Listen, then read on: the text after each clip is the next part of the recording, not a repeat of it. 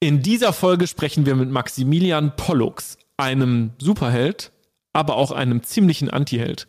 Denn er war 13 Jahre im Gefängnis und erzählt uns, wie er da rausgekommen ist und was er heute Gutes tut.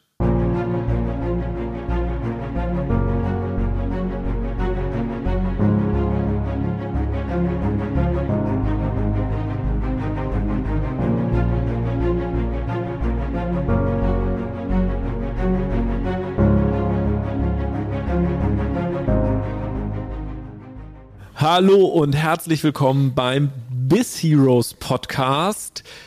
Wir sind immer auf der Suche nach spannenden Persönlichkeiten, die eine eigene Helden, Heldinnenreise durchlebt haben, die ihre Werte suchen, kennen, finden. Und heute haben wir jemand ganz Spannendes dabei, der uns auf seine Reise nehmen kann. Ähm, und das ist kein geringerer als Maximilian Pollux. Hi, Maximilian, schön, dass du da bist. Hallo, schön, dass ich da sein darf. Ja, ich bin ähm, leicht, ge, wie kann man sagen, leicht geprimed, weil ich habe dich schon mal erlebt auf einem unserer ähm, Workshops und kann mich noch erinnern, wie da unsere Teilnehmerinnen saßen, denen du etwas erzählt hast und dein Leben geteilt hast. Und ich weiß noch so bei uns im Raum, die Stimmung und Energie habe da in offene Münder geblickt, ob der Erstaunung. Erzähl mal unseren Zuhörerinnen, die dich noch nicht kennen, wieso erstaunst du andere Menschen. Also wie gesagt, es ist äh, sehr interessant, dass du es sagst, weil für mich war das der vielleicht schwierigste Workshop, den ich je gegeben habe. So ich meine Performance, ich habe danach, ich war total deprimiert, weil ich Corona hatte und einfach nicht abrufen konnte. Ich glaube, die das ist nicht so angekommen. Ja, das ist interessant, weil man, wenn man die Bestleistung nicht gesehen hat, dann kann man das nicht so einschätzen. Ich glaube, die Geschichte an sich, wenn man sie nicht kennt, ähm, vielleicht hat anscheinend doch getragen.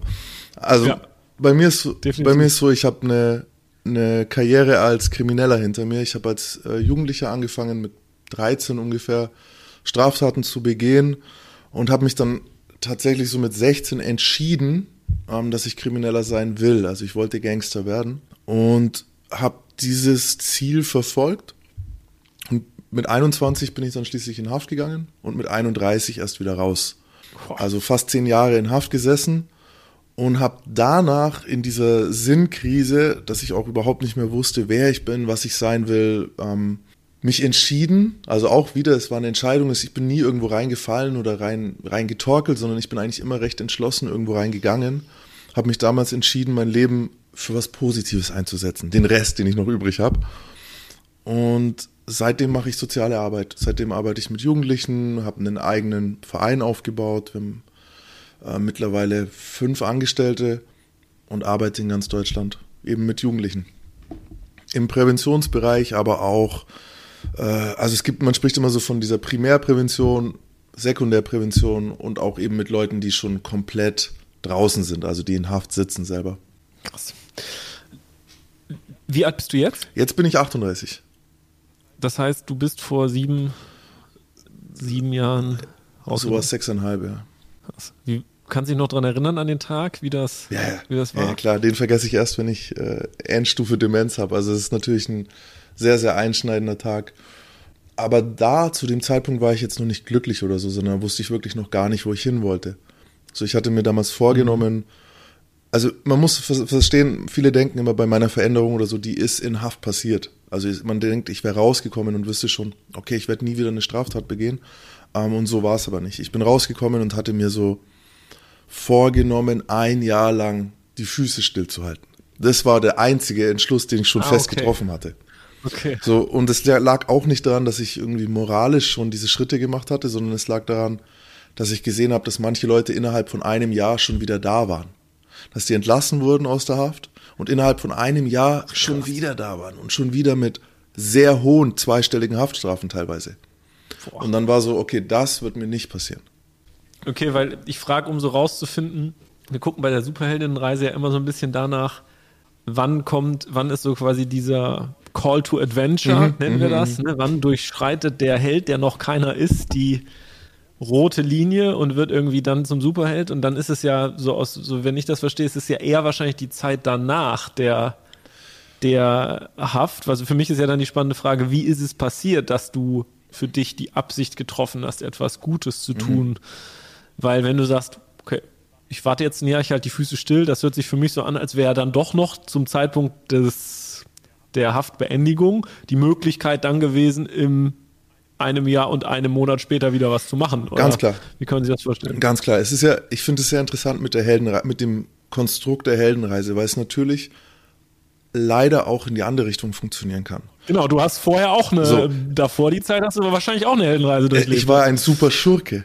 So, ich habe hm. also wenn man wenn man es so überlegt, es ist immer, ich finde es super interessant. Für mich ist so mein mein Lieblings Superheld äh, aus diesen Comics ist eben Batman. Und bei Batman mhm. gibt es ja diesen einen, diese Zäsur, als seine Eltern ermordet werden. So eigentlich ja. entscheidet sich da, ja. ne, dass er einen besonderen Weg ja. gehen wird. Und es gibt aber diesen Antagonist, also den Joker. Und von ihm gibt es einen Comic, in dem er zeigen will, dass ein Tag jeden Menschen so verändern kann, dass er ein super Schurke wird. Und in diesem mhm. Comic entführt er dann äh, den Commissioner Gordon und, und lässt ihn so die Hölle durchleben und versucht eben zu zeigen, dass jeder auch böse werden kann. Und bei mir, wenn ich, da, wenn ich zurückschaue, es gab diese Momente in der Schule, es gab diese Momente im, im Privatleben als Kind, die, die, die mhm. mich in die andere Richtung erstmal gebracht haben. Das waren so Momente der Zurückweisung oder des nicht, genüg nicht genügend sein, äh, Momente, in denen ich mich schwach gefühlt habe, in denen ich selbst Opfer war, in denen ich mich dann entschieden habe, äh, eben nie wieder Opfer zu sein. Und in diesem jugendlichen Kopf, den ich damals hatte, ist mir keine andere Lösung eingefallen, als eben selber Täter zu werden. Und das sehe ich auch heute immer wieder. Also das wiederholt sich bei Intensivtätern. Ähm, gerade wenn wir über Werte sprechen, bei denen der Wille zur Macht stark ausgeprägt ist und die aber gleichzeitig Opfer gewesen sind oder Opfererfahrungen gemacht haben, dass die dann so eine Umkehr machen und zum Täter werden, weil, weil der Gedanke ist, wow, der Täter ist so mächtig gewesen und ich möchte mich nie wieder so fühlen. Und das kann eben in diese Negativrichtung umschlagen. Und so war es bei mir auch. Und in Haft schließlich kamen dann die ersten Zweifel an diesem Konstrukt.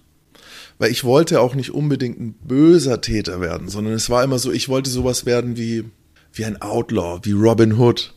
Also der Robin Hood ist ja ein Schurke eigentlich, weil sein Gegner ist der Sheriff von Nottingham. So, also müsste er eigentlich ist ein Gesetzesbrecher. Und sowas wollte ich werden. Und in Haft spätestens habe ich dann gemerkt, dass es das eben nicht möglich ist. Okay, also ich finde es mega spannend, weil ich würde dann schon gerne einmal den die deine Schurkenreise noch kurz durchleuchten, mhm. weil ich glaube, nur dann, weil das ist ja bei dir das ist ja so dualistisch. Mhm. Ich glaube, nur dann kann man auch dann verstehen, was in der in deiner Heldenreise danach passiert ist und sich auch nochmal das mit den Werten reflektieren.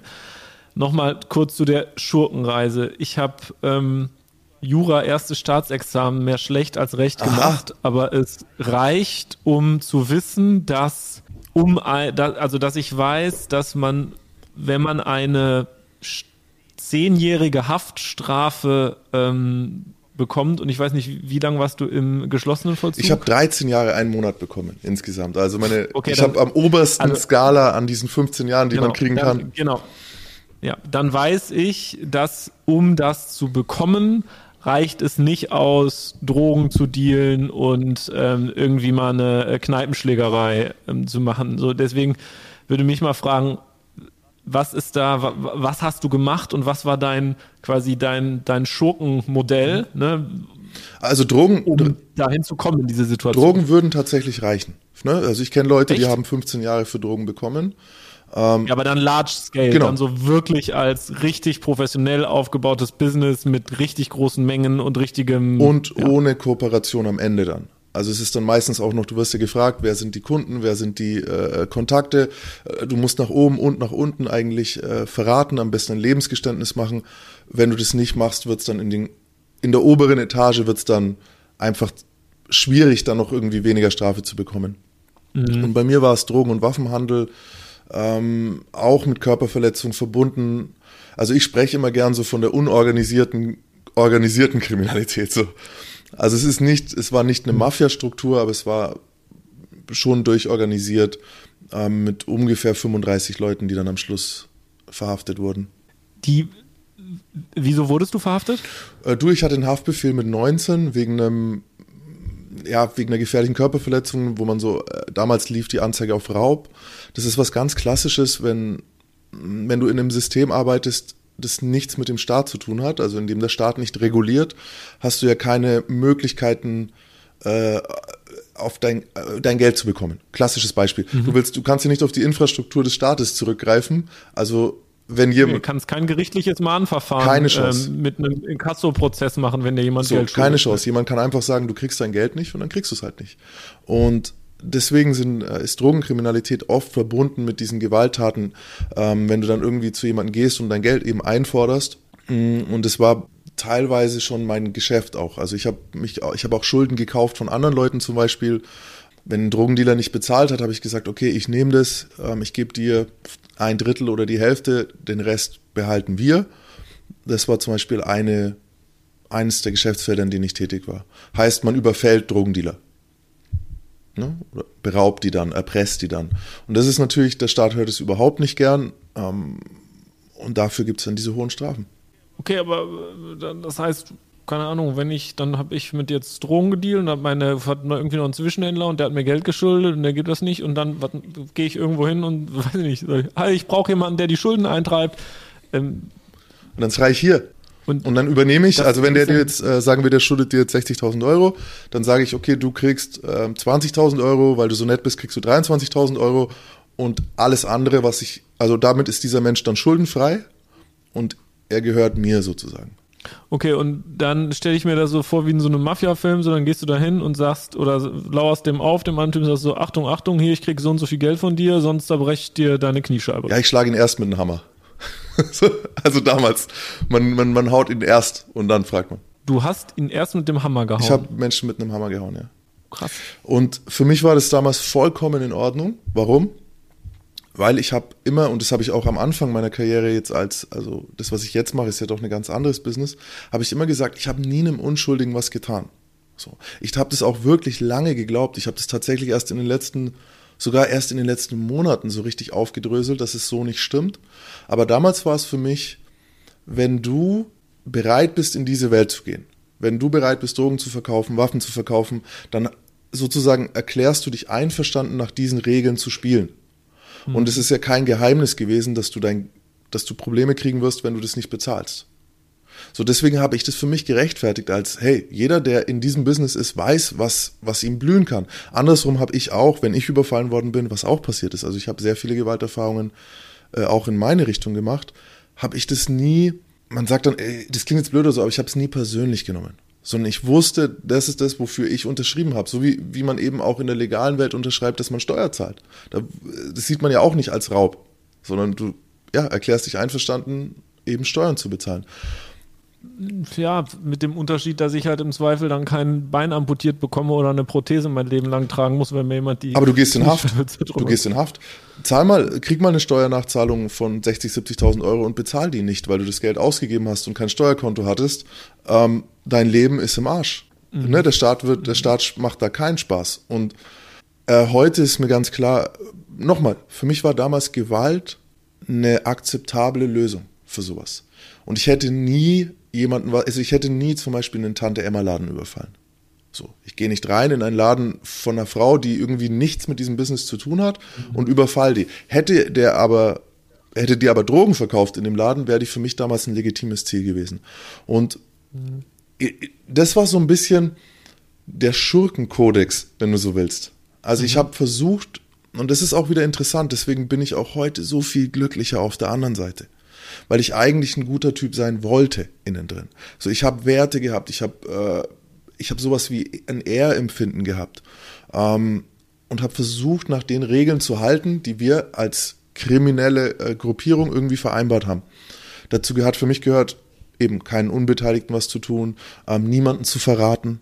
Was wir dann auch sehen, als ich 21 dann war und im Knast sitze oder dann mit 23 bei der Verhandlung, ich war zwei Jahre in Urhaft, ähm, habe ich mich entschieden, niemanden zu verraten. Was total, ja, es ist ja eigentlich konträr zu diesem, ja, der ist gewalttätig hier und macht das und das und das. Aber dann an der Stelle zeigt er so ein komisches, äh, fast schon Pflichtbewusstsein. Und der Deal, den man mir damals gemacht hat, du hast Jura studiert, du weißt, äh, der Staatsanwalt kam und hat mir vier Jahre, vier Monate angeboten. Im Grunde für drei Namen. und ich habe mich geweigert und habe irgendwie in dem Moment so dieses so einen gewissen Stolz empfunden für mich und war dann irgendwie so eine Märtyrerrolle übernommen. Mhm. Und es hat lange, lange gedauert, bis ich äh, diesen Fehler in meiner Art zu denken durchschaut habe. Und diese Rechtfertigungen, die man sich selber macht, die sehe ich heute bei Jugendlichen immer wieder. Ein, ein, ein ganz klassisches Beispiel ist, wenn ich es nicht mache, macht es jemand anders beim Drogenverkaufen. Mhm. Also muss, kann ich es ja machen. Oder ähm, wobei das natürlich, das sind alles Rechtfertigungen, die du dir zurechtlegst, weil du innerlich ja schon so ein bisschen spürst, dass es nicht in Ordnung ist. Genau, also meine Frage auch so ein bisschen an der Stelle, das ist ja auch das, was viele Menschen beschäftigt, dieses diese, dieses Thema Bauchgefühl, Intuition, mhm. zu etwas hingezogen werden mhm. und eigentlich zu wissen, mhm. was richtig mhm. ist, tief in. Aber die Frage ist ja, wie, wie gut ist der Zugang dazu und wie sehr beschäftigt man sich selber damit? So in den, in den, in den Phasen, wo du jetzt dann jemanden, ich bleib bei dem Beispiel, irgendwie die, die Kniescheibe zertrümmerst, ja? Oder, oder, keine Ahnung, ob das jetzt, ich also Kniescheibe, Kniescheibe ist schon, das ist schon sehr massiv. Das ist so das Let also. Ja, oder ne, jemandem körperliche Gewalt angetan hast, dann du wusstest, du begehst gerade eine, eine Straftat. Wie hast du dich denn da gefühlt und gab es auch, gab's auch irgendwas, was dir gesagt hast im Moment, das, das stimmt nicht? Und wie war der Prozess, dass du hast es ja gerade schon beschrieben, dass es dann irgendwann angefangen in der Haft, aber wie war das denn anfänglich? Also zuerst habe ich, ähm, muss ich auch ganz klar sagen, also als junger Mensch, so mit 15, 16, 17, 18, mhm. als das wirklich eskalierte, langsam bis zum 18. würde ich sagen, wurde ich brutaler, ähm, habe ich eine gewisse Form von Rausch empfunden in diesen Momenten. Mhm. Also es ist was, was dich mitreißt. Ähm, Gewalt ist sehr, sehr, sehr schwer zu erklären. Da brauchen wir eigentlich die ganze Stunde dafür, wenn wir über mhm. das, was Gewalt mit einem macht oder so. Vor allem, wenn du dich selber ja im Recht siehst. So. Also sozusagen, mhm. ich habe mich eher, wie gesagt, als Soldat gesehen oder sowas. Ne? Also mhm der seinen Rules of Engagement eben folgt. Und okay. wenn ich aber zum Beispiel, wenn was passiert ist, was gegen diese Regeln verstoßen hat, also dass irgendwie ein Unbeteiligter zu Schaden gekommen ist oder dass jemand andere Leute verraten hat, dann hatte ich ein sehr negatives Gefühl. Aber wenn ich jetzt Geld von jemandem geholt habe, der anderen Leuten Geld schuldet, und du erlebst dann ja auch die verrücktesten Sachen. Also du kommst zu jemandem in die Wohnung, der sagt, er hat kein Geld. Dann fängst du an, irgendwie Druck auszuüben oder so, ne? Und nach plötzlich nach 10, 15 Minuten, plötzlich hat er Geld. Und dann gehst du ins Bad und dann sind da irgendwie 7000 Euro versteckt. So. Und dann fühlst du dich natürlich noch mehr im Recht. So hättest du die doch gleich mhm. gegeben. Mhm. Also du bist ein Lügner und du hältst dich nicht an die Regeln. Und insofern äh, habe ich überhaupt moralisch gesehen damals gar kein Problem damit gehabt. Und auch wenn man mich heute fragt, ob ich mich schuldig fühle für diese Taten, ähm, ich finde da auch heute noch nicht wirklich Zugang dazu. Ich könnte das heute nie wieder tun, weil ich nach anderen Regeln spiele. Aber ich fühle mich nicht wirklich schlecht für diese Taten. Okay. Ähm, das sind auch nicht die Sachen, die mir Albträume machen. Die, das Ding ist, es wird dann immer negativer, negativer, negativer. Ich habe auch zum Beispiel Drogen verkauft, gerechtfertigt mit, ich gebe den Leuten ja nur, was die wollen. Ich bin nicht auf die Idee gekommen, ich habe Sucht nicht verstanden. Ich habe Sucht nicht als Krankheit begriffen. Und mhm ich habe auch nicht gesehen, dass ich mit zum Beispiel mit dem Verkauf von Kokain ähm, Systeme in dritte Weltländern befeuere und äh, Warlords oder mit dem Verkauf von Heroin Warlords in Afghanistan finanziere. Also das ist mir gar nicht, das ist mir nicht gekommen, diese Idee. Ne? Ich habe diesen Zusammenhang nicht verstanden. Und insofern war es damals kein Problem. Die Enttäuschung kam bei mir dann, als ich gesehen habe, dass die anderen auch die Leute verraten. Dass es, äh, dass es eben nicht eine, Brüder, eine Bruderschaft ist, die zusammenhält, sondern dass es eben doch eine lose Verbindung ist, die eine Zweckgemeinschaft ist. Dass irgendwie keiner diese Werte und Normen teilt, die ich dann so hochgehalten habe in meiner Traumwelt, sondern dass die Leute sich gegenseitig verraten, dass man sich in den Rücken fällt, ähm, dass Drogen tatsächlich ähm, ja eine Krankheit, dass Drogensucht eine Krankheit ist. Und das ist mir eigentlich erst in Haft so bewusst geworden. Es hat Jahre gedauert. Ich war auch die ersten fünf Jahre, fünf bis sieben Jahre, würde ich sogar sagen, in Haft äh, involviert. Also ich war ein sehr gewalttätiger Häftling, ich war ein problematischer Häftling, ich war viel in Einzelhaft, ich war viel, äh, Strafrapport nennt sich das, also ich wurde oft bestraft. Mm, und ich habe diese, man, man sagt, äh, ähm, Subkultur des Kriminellen habe ich aufrechterhalten in Haft. Und dann kamen so diese Momente Ne, auch dieses, dass jemand zum Beispiel wiederkommt nach einem Jahr und wieder nichts gelernt hat, obwohl er in Haft die ganze Zeit von seiner Familie geredet hat. Dann kommt er raus, mhm. äh, ist sofort wieder in Drogen verwickelt, ist nach einem Jahr wieder da. So, was ist denn jetzt mit deinem Sohn, von dem du die ganze Zeit her geredet hast? Mhm. Oder andere Leute, die sagen, sie sind so stabil, sie würden nie, und dann reden sie hinter ihrem Rücken, hinter dem Rücken von Leuten schlecht und machen dann eine Aussage bei der Polizei, dass jemand anders zehn Jahre bekommt. Das hat mich äh, mein Herz gebrochen. Mhm. Und nach und nach habe ich gesehen, dass diese, dass diese kriminelle Welt eben schlecht ist. Dass, dass wir nicht nur nichts Positives produzieren und keinen Mehrwert für die Gesellschaft haben, sondern dass wir sogar Schädlinge sind. Und ich habe, ich erinnere mich, ich habe ein Gutachten bekommen vor der Verhandlung. In diesem Gutachten stand vagabundierender, parasitärer Lebensstil. Und ich war damals stolz auf diese Beschreibung mit 21, 22. Und irgendwann, dann war ich so 26, 27 und ich denke darüber nach, was das überhaupt ist, ein Parasit. Und irgendwann musste ich mich dem stellen. Ich musste mich dem mhm. stellen, ähm, dem Leid, das ich meiner eigenen Familie, das, das ist der erste Zugang, war damals irgendwie über dieses, das, den Leid, den du deinem eigenen Umfeld zufügst. So, dann, das war dann irgendwann zu sehen, okay, es gibt Leute, die mich lieben, die mich brauchen, die an mich glauben und die habe ich eigentlich nicht nur enttäuscht, sondern alle mit reingezogen. Die haben alle mhm. Schaden davon äh, gehabt von meinem Verhalten. Und dann langsam, irgendwann bist du fähig, das globaler zu sehen. Eben auch an Leute, die jetzt, die du jetzt nicht liebst, so, ne, sondern die einfach nur in der Gesellschaft sind. Zu verstehen, dass du sogar denen schadest. Und nach und nach kam so dieser Wunsch, mein Karma aufzubessern. Nach und nach kam dieser Wunsch, nicht mehr so sein zu wollen. Und dass, dass man, also mir war damals überhaupt noch nicht die Möglichkeit bewusst, wirklich ein Held zu sein oder was Positives zu tun, sondern ich wollte erstmal neutral werden. Das war schon ein weiter Weg, so von ständig nur negative Gedanken. Du darfst ja nicht vergessen, dass jemand, der so lebt, das ist ja wie Krebs in einem selbst. So mein Tag ging los mit wem kann ich schaden? Wo kann ich irgendwas rausziehen? Wer, wer, wer hat mir Unrecht getan? Ich war jeden Abend im Bett gelegen und habe eine Liste, wie, wie Arya Stark in, in Game of Thrones, eine Liste durchgegangen im Kopf von Leuten, die ich hasse, die mir geschadet haben und an denen ich Rache nehmen will. Das war meine Welt. So. Und irgendwann, als ich dann angefangen habe zu sagen, okay, ich versuche jetzt neutral zu werden, ich versuche aufzuhören zu hassen und der Welt zu schaden, ähm, das war dann, glaube ich, so kurz vor der Entlassung, war ich dann an dem Punkt. Und deswegen auch dieses Jahr, diese, diese, dieses, wie sagt man, Hiatus, äh, wie, wie sagt man es auf Deutsch, so eine Pausejahr, eine, mhm. so wo ich gesagt habe, ey, ich muss erst mal gucken, wer ich bin. Ich war ja als Erwachsener nie draußen, ohne Straftaten zu begehen. Und so, wer bin ich, wenn ich kein Drogendealer mehr bin? Wer bin ich, wenn ich äh, nicht mehr gewalttätig bin?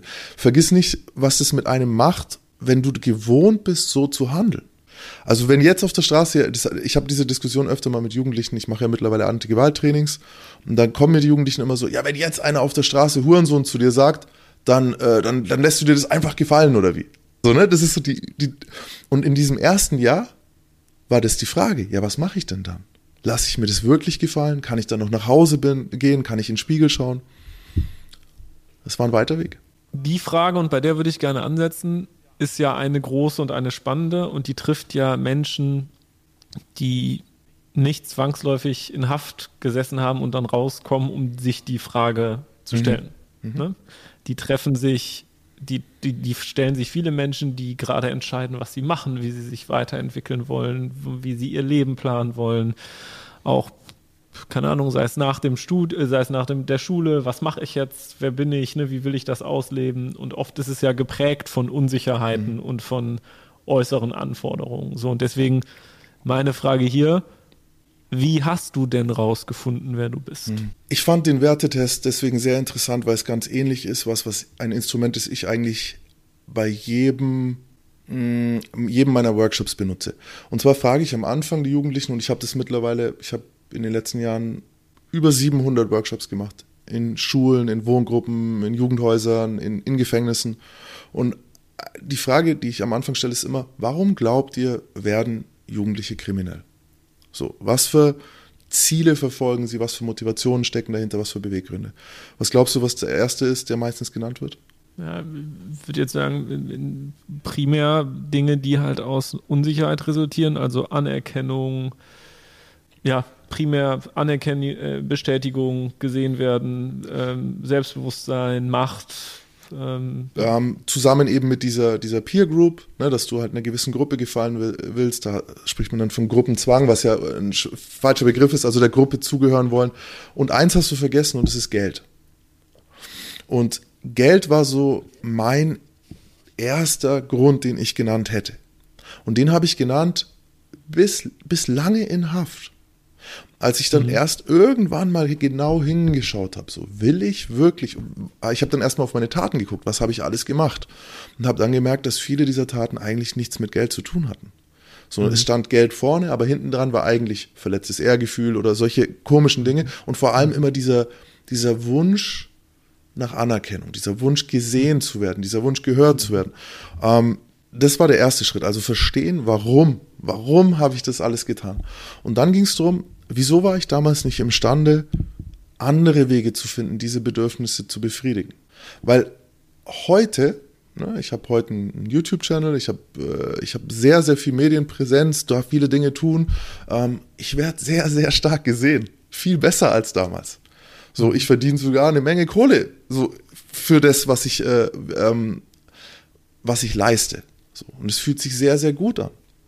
Ich habe also nicht wirklich ändern müssen, wer ich bin, sondern nur verstehen müssen, was für Bedürfnisse ich versuche zu befriedigen und zu lernen, dass es auf einem anderen Weg geht. Eines der Probleme bei jugendlichen Intensivtätern wie mir ist, dass wir so früh, so oft bestraft werden, dass wir vergessen, dass es eine andere Form der Aufmerksamkeit gibt. Das ist jetzt mhm. schwer zu begreifen, so in der kurzen Zeit, aber wenn du ein, wenn ich einen Jugendlichen habe, der ständig Scheiße baut, der reagiert auf Strafe kaum noch. Das ist für ihn ganz normal. So, ne? Also wenn du jetzt bestraft wirst und du wirst nicht oft bestraft, dann macht es dir ein ungutes Gefühl. Bei dem macht es gar nichts. Und mir ist dann irgendwann bei der Arbeit, das ist mir tatsächlich erst bei der Arbeit mit Jugendlichen aufgefallen. Wenn ich die lob, dann verhalten die sich als wie wenn ein normaler Mensch bestraft wird. Das, die machen dann so, mm, ja, okay, danke, ja, mm, passt schon. Die, die drehen sich weg, das wird denen unangenehm, die können dir nicht mehr in die Augen schauen in dem Moment. Und ich habe das dann irgendwann gemerkt, dass es bei mir auch so war. Und dann habe ich eben gelernt, hey, warte mal, Lob fühlt sich gut an. Lob, Lob mhm. befriedigt eigentlich dieses Gefühl, das ich lange Zeit mit Bestrafung gefühlt habe. Mhm. Stell dir einen, 13, einen 14-Jährigen vor, mit 14 dann vor Gericht, der ein Aufmerksamkeitsdefizit hat, der, der, der danach, der das braucht. Und jetzt sitze ich als 14-Jähriger in dem Gerichtssaal. Ein Richter, ein Staatsanwalt, vielleicht ein Anwalt, mhm. Zuschauer hinten drin. Ja, hallo? So wie viel mehr Aufmerksamkeit kann ein einzelnes Kind denn kriegen? Und mhm insofern habe ich damals eigentlich nur diese Bedürfnisse erfüllt. Und dadurch, dass ich irgendwie so eine verquere Moral entwickelt habe, war das für mich folgerichtig. Und danach ging es nur darum, tu, was sich gut für dich anfühlt. So, also ich habe wirklich nicht mich verändern müssen, sondern ich musste nur halt meine moralischen äh, Grundsätze neu denken und dann den Werten folgen. Was war dann so der erste wir nennen das ja so dann der erste, der Call to Adventure, nachdem du dann in diesem Jahr aus dem Knast raus war und diese Entwicklung genommen hast und so das erste Mal spürst, ah, okay, mir geht es hier um, um Anerkennung und ein Bestätigungsgefühl, etwas, etwas, also diese Entschlüsselung, die du gerade beschrieben hast.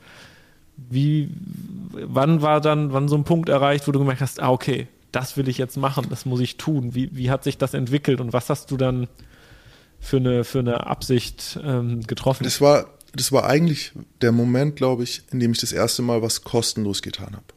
In dem ich das mhm. erste Mal was gemacht habe, ohne Geld dafür zu nehmen. So, und es waren tatsächlich Workshops in der Schule. Ich bin in diese Schule gegangen, ich habe mich davor vorbereitet, ich habe eigentlich alles gemacht, wie ich es davor für meine Arbeit getan habe. Ne? Also ich war sehr, als Verbrecher auch, ich war sehr gewissenhaft, ich habe mich gut vorbereitet, ich war pünktlich. Hm. Ich habe immer mehr gemacht, als man hätte machen müssen. Und als ich diese, diese, diese Arbeits, diesen Arbeitsethos, wenn du so willst, das erste Mal eingesetzt habe, ohne dafür Geld zu bekommen, sondern einfach nur, weil ich geglaubt habe, ah, ich glaube, ich kann hier helfen. Also da wurde mir bewusst, wow, scheiße, ich habe ich hab dieses Gefühl, das ich normal immer irgendwie mir auf eine andere Art geholt habe, habe ich jetzt bekommen, ohne bezahlt zu werden. Und ich so, hey, warte mal, also scheint Geld überhaupt nicht so wichtig zu sein. Also scheint dich das nicht zu brauchen, um, um glücklich zu sein. Und es war sehr verwirrend für mich, weil dadurch ist mir dann auch bewusst mhm. geworden, dass davor Geld nicht die Ursache war. Also es kam dann alles so zusammen und interessanterweise glaube ich, man hätte ich komme tatsächlich so ein bisschen, ich bin Kind der 80er. Also meine, meine Eltern haben sich wirklich Mühe gegeben. Meine Mutter ist Schwäbin, äh, ist so ein bisschen schaffe, schaffe Häusle bauen. Und uns wurde das, ich weiß nicht, ob es nur bei mir zu Hause war, aber es wurde so ein bisschen beigebracht, wer nichts hat, der ist nichts, wer viel hat, der ist viel. So, ne? Das war einfach, ich habe das, obwohl es vielleicht nicht mal so ausgesprochen wurde, aber es war das Gefühl, das ich hatte. Und ich glaube, man hätte mir das schon viel früher zeigen können, zum Beispiel über ein Ehrenamt. Ich mache heute auch mhm. ehrenamtlich, äh, ich besuche äh, Senioren mit meinem Hund und so. Und ey, das ist so ein gutes Gefühl. Ne, ich kriege heute Geld für meine Workshops mit Jugendlichen, aber das andere brauche ich immer noch. Ich brauche das irgendwie, dieses Gefühl, was zu tun, wofür ich erstmal eigentlich keine, Mon keine monetäre Gegenleistung kriege, nichts Materielles zurückkriege. Um mich immer wieder dann zu erinnern, dass es eben nichts damit zu tun hat. Wenn wir jetzt deine Werte angucken, du hast den Test ja gemacht, also die Top 5 sind, ähm, fang oben an, Gesundheit, Macht, Freiheit, Familie, Optimismus.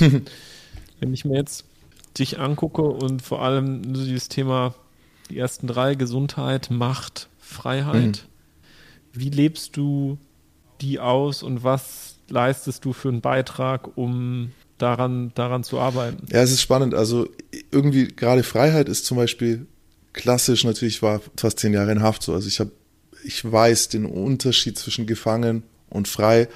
Ähm, ich habe in Haft immer behauptet, ich bin freier als die meisten Leute, äh, die draußen sind, weil ich glaube, man kann auch gefangen sein, ohne im Gefängnis zu sein. Man kann auch, mhm. äh, das kennen wahrscheinlich viele vom Berufsleben, von familiären Situationen, die sie nicht eigentlich nicht haben wollen oder so.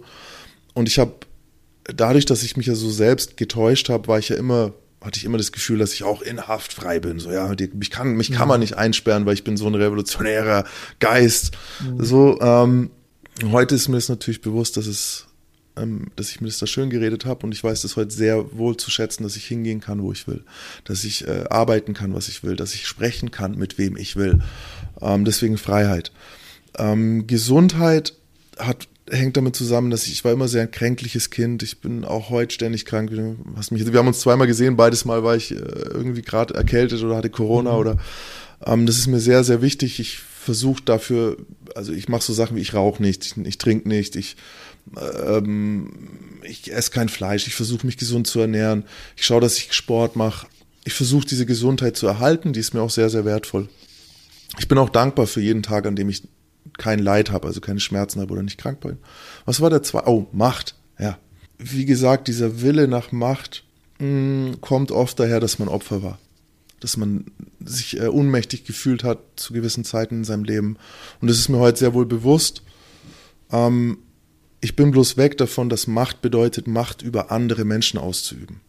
Ne? Oder über, sondern ich versuche Macht über meine eigene Situation zu haben. Mhm. Und wie wichtig sind dir die Werte jetzt, wenn du dir die anguckst? Sehr wichtig. Nicht nur für dich, sondern auch für andere? Ich glaube, die sind tatsächlich recht individuell, oder? Also ich, ich meine, ich habe ja auch diese Entscheidungen manchmal, die man dann beim Wertetest trifft, wo du eins gegen das andere, also zwei Werte gegenüberstellst, habe ich mich sehr, sehr schwer getan. Hätte ich, äh, ich bin mhm. jemand, der sehr viel denkt, ich hätte die alle zerdenken können und ich habe mich mhm. eigentlich gezwungen, die dann intuitiv irgendwie zu entscheiden. Mhm. Ich bin mir auch nicht mal sicher, ob die so richtig dann sind, wenn ich es jetzt intellektuell mhm. durchdenken würde.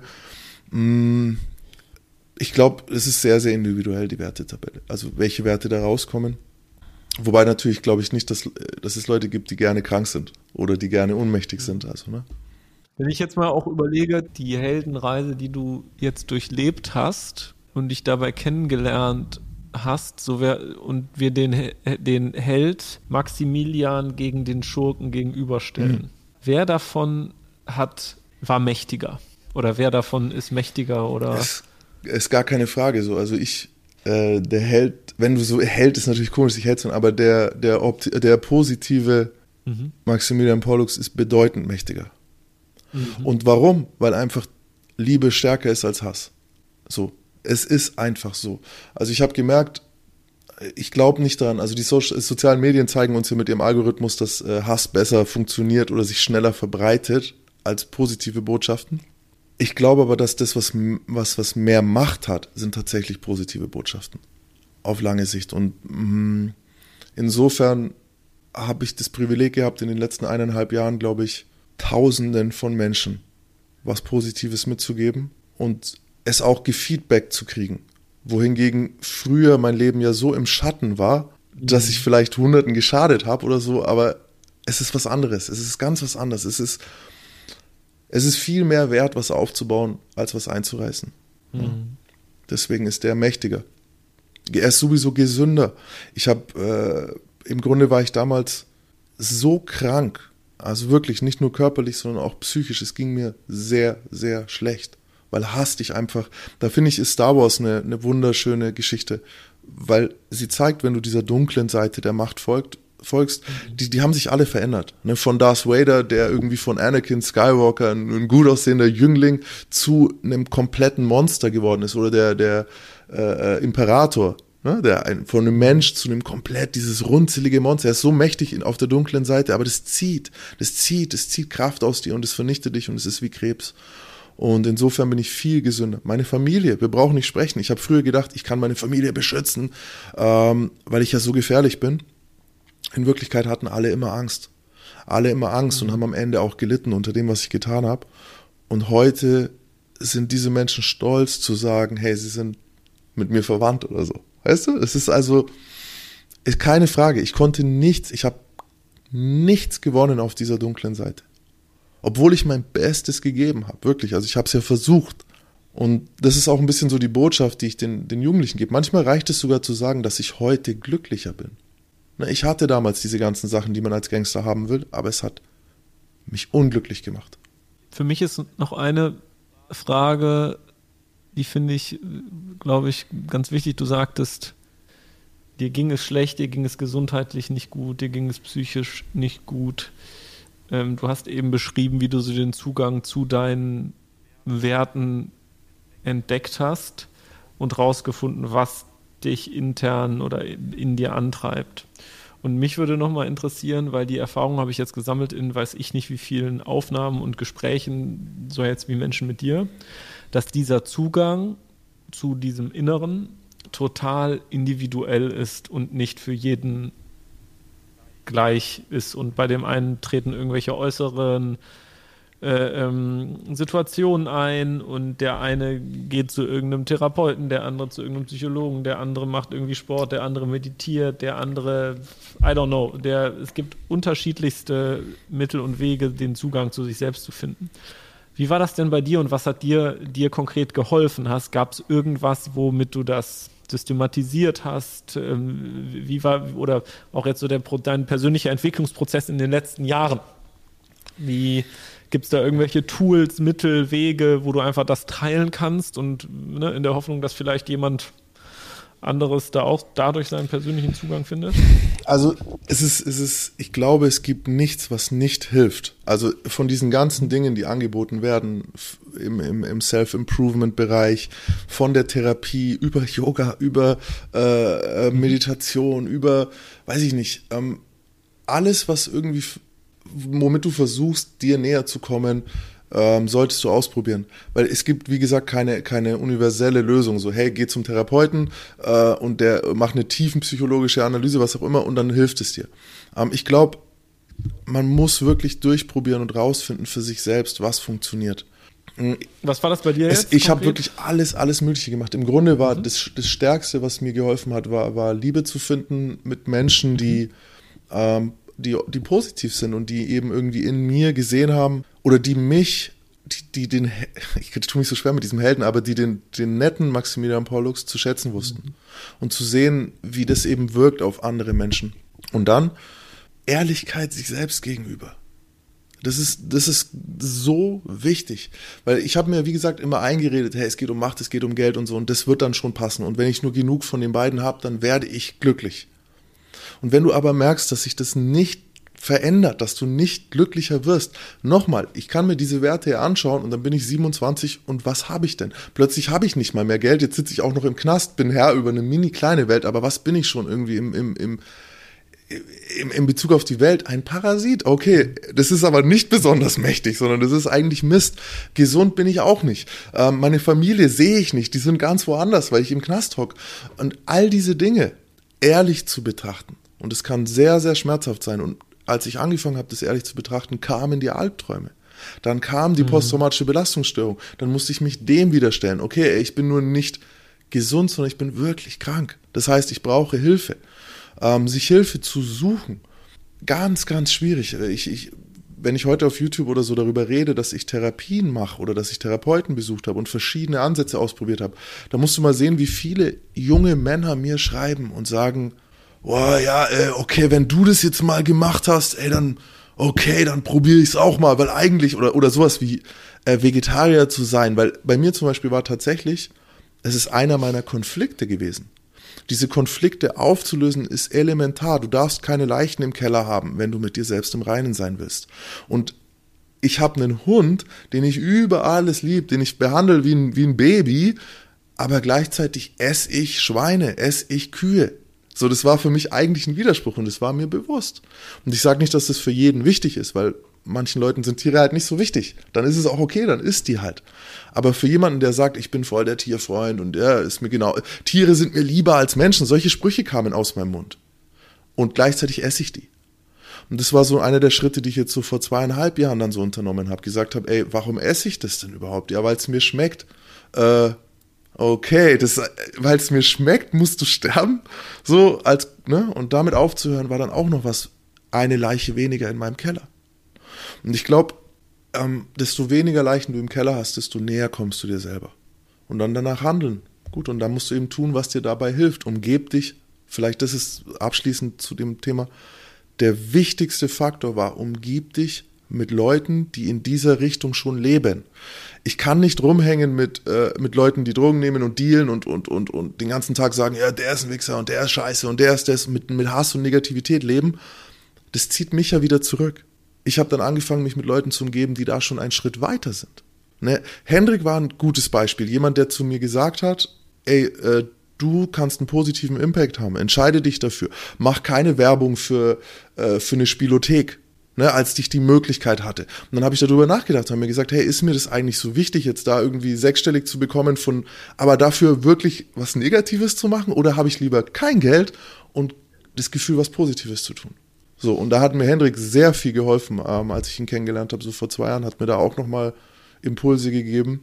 Also umgebt euch mit Leuten, die euch voranbringen. Und damit meine ich jetzt nicht finanziell, sondern emotional. Glaubst du, du hast einen Auftrag auf dieser Welt und dass das zu irgendwas da war, das Ganze?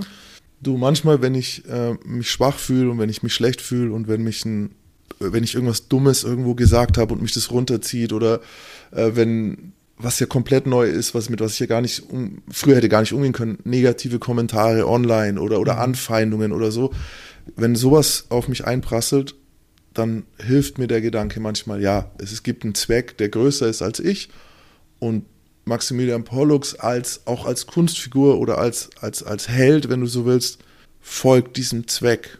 Mhm. Dann hilft mir der Gedanke. So, ich glaube nicht, dass diese Figur Batman das alles schaffen würde, wenn sie eben nur Bruce Wayne wäre. So, und mhm. in, insofern hilft mir der Gedanke dann manchmal schon, dass ich einen Zweck habe. Und das hilft mir dann manchmal aus einem Tief raus oder ich habe auch manchmal mit Depressionen zu kämpfen, wenn, wenn das stark wird, so, ne, dann hilft mir das. Ja, ähm, lieber Maximilian, danke dir vielmals für diesen äh, eindrucksvollen ähm, ähm, Einblick ähm, ja, für, für mich war das super, ähm, ja, irgendwie so, so greifbar und wirklich erstaunend.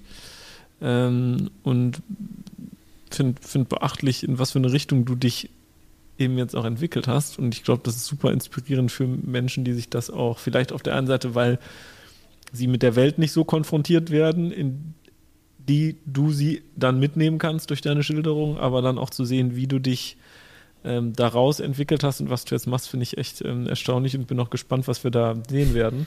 Ich würde dich gerne, wenn du magst, ähm, wir haben ja immer unsere ähm, Live- oder unsere Tages-Streaming-Events mit der Superheldinnenreise immer am letzten, ähm, letzten Samstag des Wochenendes. Auch gerne Am mal, letzten Samstag äh, des Wochenendes? Äh, das ist aber, was, welcher Tag ist das denn? der, das ist der letzte Samstag. Das ist der schlimmste aller Tage, glaube ich. Genau. letzten, sorry, der letzte Samstag des Monats. Mhm. Ähm, und würde dir gerne ein Ticket hier mit äh, ähm, ähm, schenken. Und ähm, ich fände natürlich auch super spannend, was deine Superheldenidentität, die du dir erarbeiten würdest, da rauskommen würde. Mhm. Ähm, Henrik, Henrik macht die Reisen, äh, die Reisen ja als Reiseleiter. Und fände ich mega cool, wenn du an einer mitmachen würdest, wenn du Lust sehr, hast. Sehr, sehr gern. Also ich kann es nur noch mal sagen, ne, auch für alle, die den Hendrik jetzt noch nicht kennen oder so. Also dieser Mann hat äh, in mir sehr viel bewegt damals. Weil, das muss ich eigentlich kurz erzählen. Wisst ihr, ich habe gerade angefangen so mit YouTube. Das ging alles gerade los. Mhm. Da war, ich weiß nicht, 16.000 Abonnenten oder so. Ne? Ich war schon so, boah, krass halt. Ne? Irgendwie mehr Menschen abonniert, als ich je kennengelernt habe. So, wow. Und da hat er sich gemeldet. Und ich kannte zu der Zeit weder das, was er vorher gemacht hat, ich kannte keinen einzigen YouTuber, weil ich nie auf YouTube war. Und dann hat er, äh, da haben sich recht viele Leute zu der Zeit gemeldet. Unter anderem Leute, die mir Haartransplantationen machen wollten und, und Werbeding und weißt du, das kam so alles, so was ich denn, und, und will ich nicht hier diesen Fitnessdrink und hier diese das und so. Und dann kam er auch und hat gesagt, hey, er, er würde runterfahren, ne, aus Hamburg nach Mainz irgendwie. Und ich so, naja, okay, dann treffen wir uns und dann haben wir uns getroffen und dann haben wir den ganzen Tag geredet. Und der hat, er war ja an diesem Punkt, er hat ja eigentlich das erreicht gehabt, was der alte Pollux jetzt ohne jetzt böse äh, machen will, weil Marketing, hallo, ist es jetzt nicht das Netteste, was du machen kannst. Ne? Da arbeitest du auch mit allem, was es so, mit allen Tricks, wenn man so will, die es so gibt. Und das hatte er ja hinter sich und hat gesagt, ey, das ist nicht genug. Und ich fand es so faszinierend. Ich so, wie, wie, das, kann, das ist nicht genug, das ist doch das, was alle haben wollen. Und er hat mich genau an der richtigen Stelle auch nochmal so geschoben und so und hat mich erinnert, dass es nicht das ist, was ich will. Weil sonst wäre ich vielleicht im Positiven, wenn du so willst, in dieselbe Falle getappt wie damals im Negativen. So diesen viel arbeiten, viel Geld verdienen, äh, äh, äh, möglichst bekannt werden oder so, ne? Und er hat mich damals geschoben, so, hey, es gibt noch andere Dinge. Und bis heute äh, halte ich mich daran. Und bin, bin sehr, sehr, sehr, sehr froh. Ja, das freut mich. Ihn auch. Ähm, das äh, kann er und das meint er äh, ernst. Ja. Und ähm, das ist sein, äh, sein Reason why, mhm. warum, er, warum er da ist und das auch anderen Menschen zu geben. Genau, und deswegen machen wir das Ganze auch. Ähm, und deswegen fände ich es auch mega cool, ihn dann nochmal, wird er sich bestimmt auch freuen, wenn du mitmachst einen Tag. Mach ich. Ähm, ja, können wir ja nochmal, können wir da nochmal zu schreiben. Ja, ähm, dann bedanke ich mich nochmal ganz herzlich bei dir. Ähm, an alle äh, Zuhörerinnen. Ähm, vielen, vielen Dank. Ähm, wir freuen uns natürlich über Feedback, Kommentare und ähm, Maximilian, ich wünsche dir alles Gute ähm, und für die Zukunft und wir hören bestimmt noch mal voneinander. Wir hören voneinander. Bis dann. Bis, bis dann. Tschüss. Okay. Tschüssi. Ciao.